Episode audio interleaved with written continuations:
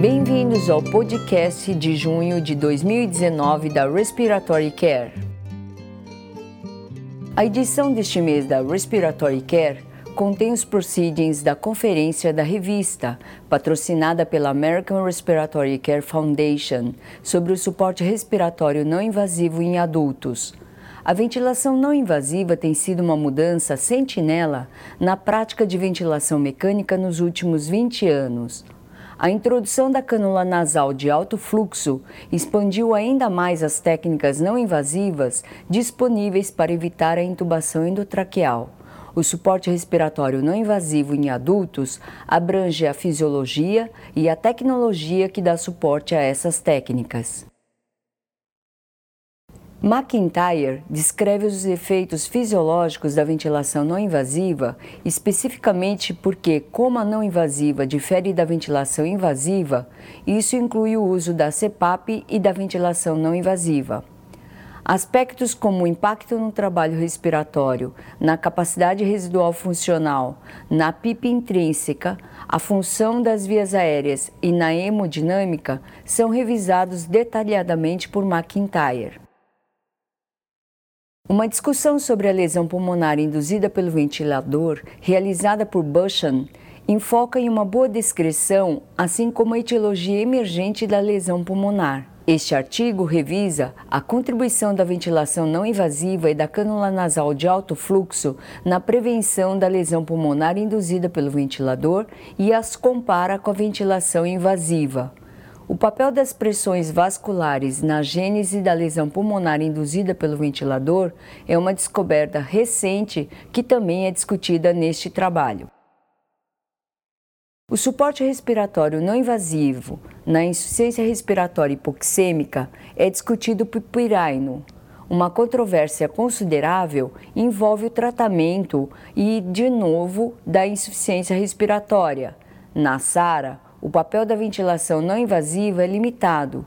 Por outro lado, o sucesso da CPAP no tratamento do edema pulmonar está mergulhado em evidências. Esta revisão descreve considerações importantes para a insuficiência respiratória hipoxêmica e é gerenciada com suporte respiratório não invasivo.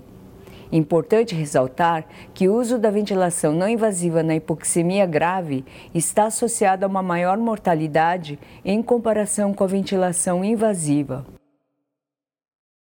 Rio e colaboradores descreve o uso de suporte respiratório não invasivo no tratamento da insuficiência respiratória hipercápnica. A VNI continua sendo o tratamento padrão para a DPOC exacerbada, com uma vantagem sobre a cânula nasal de alto fluxo quando um aumento na ventilação alveolar é necessário.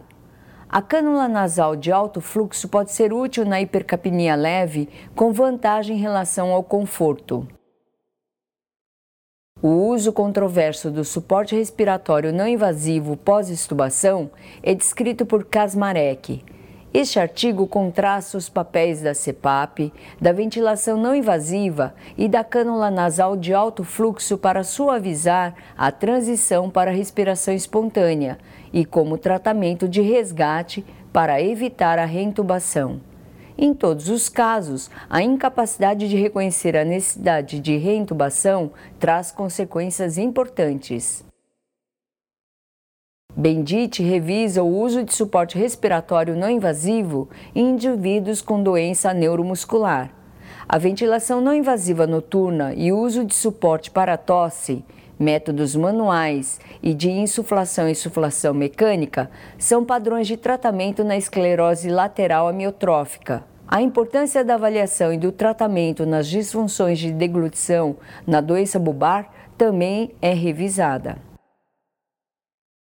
Strickland descreve a experiência do paciente durante o suporte respiratório não invasivo, incluindo os efeitos da sincronia paciente-ventilador e o conforto na aplicação bem-sucedida.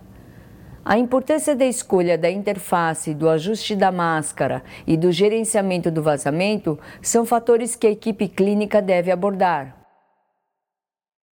Davis detalha o papel do suporte respiratório não invasivo no final da vida. Esta revisão inclui o paradigma de não entubar e não ressuscitar no uso do suporte respiratório não invasivo para melhorar o conforto em pacientes com doença terminal. A ventilação não invasiva também é fornecida na UTI pelos chamados dispositivos de dois níveis. Scott discute o papel de cada dispositivo, incluindo vantagens e desvantagens dos diferentes equipamentos.